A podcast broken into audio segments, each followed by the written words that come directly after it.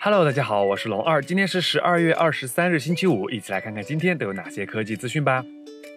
今天，小米联合中国移动正式发布了新款小米笔记本 L 四 G 版。该机采用虚拟卡设计，无需实体 SIM 卡，内置 4G 上网服务，每月内置 4GB 的流量。而在配置方面，十三点三英寸款处理器升级为旗舰级酷睿 i7 笔记本处理器，主频高达三点零 G 赫兹，性能比现款提升百分之十。而十二点五英寸版本的配置则基本没有变化。价格方面，十二点五英寸售价四六九九，十三点三英寸则要卖到六千九百九十九元。各位觉得划算吗？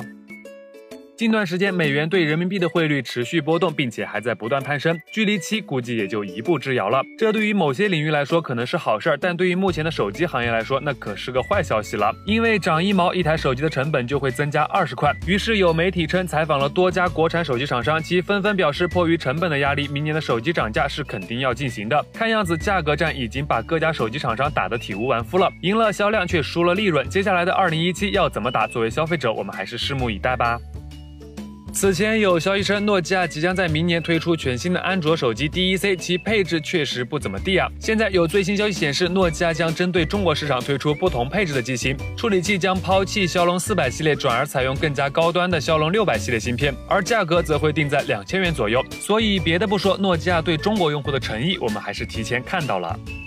在今年的谷歌 I/O 大会上，谷歌正式发布了 Android Wear 2.0系统，但系统发布后推广却成了大问题。目前决定搭载或升级 Android Wear 2.0的设备并不多，于是现在有消息称，谷歌 Android Wear 产品经理在接受采访时透露，计划在明年推出两款基于 Android Wear 2.0的智能手表。不过这两款手表还是会交由第三方厂商 OEM。小编觉得，目前智能穿戴设备最大的痛点还在于续航，不知道谷歌会用什么样的方式去解决这个问题呢？今天有网友放出了一组疑似魅族的移动支付魅族配的应用截图。从图片来看，魅族配的功能非常丰富。通过它，用户不仅可以实现充话费、充流量，同时可以实现公交卡的功能。目前该功能还处于测试阶段，相信很快就会上线。但是问题来了，现在有 NFC 功能的魅族手机屈指可数，这势必会成为其推广的最大壁垒。既然早就打算做移动支付，为什么没有提前在硬件方面做好布局呢？近日，据外媒消息，在法国诺曼底地区，世界上首条太阳能电池板公路 Waterway 正式开通。这条公路全长一公里，有两千八百平米的发电板覆盖，耗资五百万欧元。据称，这条公路所产生的电将被用于公共街道照明。只是目前最大的问题是造价太高，但这想法确实是不错的。